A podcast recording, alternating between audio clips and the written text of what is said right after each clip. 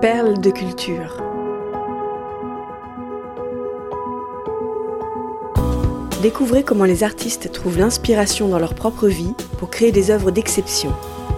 Une série au cœur de la création, proposée par Cultura et racontée par David Abiker.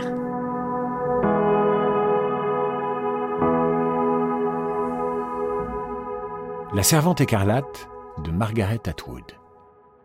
En ce printemps 1984, depuis son appartement de Berlin-Ouest, Margaret Atwood peut entendre les exercices de vol à vitesse supersonique des avions de chasse est-allemands. Tous les dimanches, les pilotes franchissent le mur du son pour rappeler aux habitants de la partie occidentale qu'ils vivent dans une enclave au cœur du bloc soviétique. 40 ans après la fin de la Seconde Guerre mondiale, le rideau de fer tient toujours bon. La romancière canadienne a dit oui à l'invitation de l'Office d'échange universitaire de la République fédérale d'Allemagne pour une résidence artistique de quelques mois. Dans cette moitié sombre de la ville, les appartements vides sont légion. Qui voudrait vivre cerné par un mur de 3,60 mètres de haut? À 45 ans, Margaret Atwood a déjà une belle carrière d'enseignante et d'écrivaine derrière elle. À Berlin, elle entame le chantier d'un nouveau livre. Pour la première fois, elle s'attaque à la science-fiction. L'année 1984 est inspirante pour celle qui, depuis son adolescence, adore Ray Bradbury, H.G. Wells et surtout George Orwell.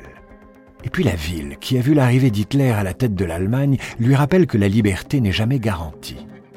L'autrice décide d'appliquer cette triste réalité aux États-Unis. Elle imagine le pays renversé par un coup d'État. La démocratie libérale devient dictature théocratique place à la République de Gilead, construite sur les racines américaines puritaines du XVIIe siècle. Pour le moment, l'ouvrage porte le nom de son héroïne, une servante baptisée Offred. Le titre définitif, The Handmaid's Tale, ou La servante écarlate dans sa version française, arrivera plus tard. L'isolement de Berlin-Ouest réveille aussi chez Margaret Atwood des souvenirs personnels. Elle a passé son enfance loin de tout, dans les forêts canadiennes, aux côtés de son père entomologiste.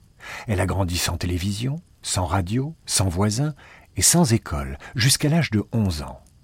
Cette enfance solitaire forge sa personnalité et nourrit son imagination. Dans les étendues sauvages du nord du Canada, quand il pleut, les activités se résument à écrire, à dessiner et à lire. Elle dévore les contes des frères Grimm, ses parents ont commandé le volume par correspondance, mais c'est une version non censurée qui leur a été livrée. Quand ils ont ouvert l'ouvrage, les parents Atwood ont eu peur qu'il déforme l'esprit de leurs enfants. Ils avaient raison. Margaret Atwood le reconnaît volontiers. Sans la lecture de ces histoires si effrayantes et si complexes, elle n'aurait certainement jamais écrit La Servante écarlate. La couverture de son livre, lors de la première édition américaine, est d'ailleurs assez explicite on voit deux servantes dans leurs habits rouges avec leurs paniers sous le bras. Deux petits chaperons rouges piégés par un imposant mur de briques. Comment ne pas penser au mur de Berlin? Quant aux ombres des deux femmes, elles portent d'inquiétantes oreilles de loup pour suggérer que la menace est tapie dans leur dos. Margaret Atwood sait depuis toute petite que le monde est peuplé de prédateurs. Plus tard, dans ses récits, elle s'efforcera de contester la domination masculine, de défendre le libre arbitre et de s'opposer à toute forme d'endoctrinement. À Berlin, pour son nouveau roman, elle décide de s'élever contre le totalitarisme et le fondamentalisme religieux. Dans son appartement, elle collecte de la documentation pour nourrir son récit. Elle s'est fixé une règle stricte pour sa dystopie n'utiliser que des événements qui ont réellement existé au cours de l'histoire. Son roman n'en sera que plus glaçant. Dans le livre, les États-Unis sont confrontés à une chute de la natalité. Pour y faire face, les couples privilégiés de la République de Gilead s'arrangent pour que des femmes fertiles leur soient assignées comme servantes, afin qu'elles leur donnent une descendance. L'autrice s'inspire dans la Bible de l'histoire de Jacob et de ses deux épouses, Rachel et Léa, et de leurs deux servantes. Un homme, quatre femmes, douze fils. Les servantes n'ont pas le droit de réclamer les enfants, ils appartiennent aux épouses légitimes. Margaret Atwood emprunte ce terme de servante à une secte catholique du New Jersey qui nommait ainsi les femmes soumises à des mariages arrangés dans les années 80. Pendant son séjour en Europe, la romancière est effarée par la politique nataliste de la Roumanie de Ceausescu. Le dictateur exige que chaque femme ait quatre enfants. Des tests de grossesse leur sont distribués tous les mois. Et si elles ne sont pas enceintes, elles doivent se justifier. Pour compléter le tableau historique, des pratiques monstrueuses datant de l'Allemagne nazie interpellent l'autrice. Hitler autorisait les soldats SS à avoir plusieurs femmes afin de produire plus de petits SS au service du Troisième Reich. Margaret Atwood n'invente rien. L'histoire de la servante écarlate est atrocement crédible. La religion est aussi très présente dans l'apparence des femmes de Gilead. Les épouses portent le bleu de la pureté virginale, les servantes portent le rouge, la couleur du sang pendant l'accouchement. Et puis le rouge, c'est plus facile à repérer par les autorités en cas de fuite. Faut-il le préciser, pour les servantes, la République de Gilead est une prison à ciel ouvert. Autre détail important. Le visage des mères porteuses est dissimulé derrière un bonnet blanc aux larges œillères. Là encore, Atwood tire son inspiration des tenues de l'époque victorienne, de la coiffe des religieuses, mais aussi d'une peur enfantine. Dans les années 40, la petite Margaret était terrorisée par l'illustration des paquets de nettoyants de la marque Old Dutch. Le dessin représentait une femme au visage caché par sa coiffe blanche qui chasse la saleté à coups de bâton. À côté d'elle, la redoutable tante Lydia, tortionnaire et geôlière des servantes écarlates, a l'air d'une enfant de cœur. À Berlin-Ouest, Margaret Atwood rédige à la main puis retranscrit ses notes à l'aide d'une énorme machine à écrire à clavier allemand qu'elle a louée. Pendant ce séjour berlinois, elle passe aussi derrière le rideau de fer. En Tchécoslovaquie et en Pologne, elle observe l'emprise du système totalitaire sur les esprits. Les habitants vivent en permanence avec le sentiment d'être écoutés par les autorités ou espionnés par leurs voisins.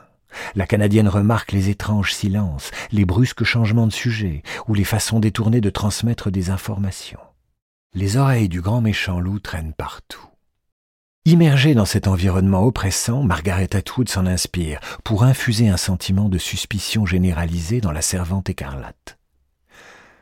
Elle quitte Berlin en juin 1984. Son livre est publié un an plus tard au Canada et rencontre un grand succès. Près de 40 ans plus tard, sa fable n'a rien perdu de sa puissance et de son réalisme. Post-scriptum. Le best-seller de Margaret Atwood a connu un nouveau souffle en 2017 avec son adaptation en série. The Handmaid's Tales a débarqué aux États-Unis quelques mois seulement après l'arrivée de Donald Trump à la Maison-Blanche. Avec la montée de l'extrémisme religieux et la remise en cause des droits des femmes, la réalité s'est soudain dangereusement rapprochée de la dystopie. La servante écarlate est alors devenue un symbole de résistance, un manifeste féministe et une formidable publicité pour le Canada. Dans le roman, le voisin du Nord représente un refuge pour les opposants à la dictature américaine. À ceux qui fuient la persécution, la terreur et la guerre, sachez que le Canada vous accueillera indépendamment de votre foi. Cette phrase n'est pas un extrait du livre, c'est un tweet posté par le Premier ministre canadien, Justin Trudeau, en 2017. L'Office du tourisme canadien a trouvé dans la science-fiction sa meilleure alliée. Perle de culture est un podcast Cultura produit par Création Collective. Texte de Julien Bordier, raconté par David Abiker. Rédaction en chef, Éric Leray. Curation, Frédéric Benaïm. Réalisation, Léo Gagnon. Générique, Alto Music. Naming et création graphique, St. John's.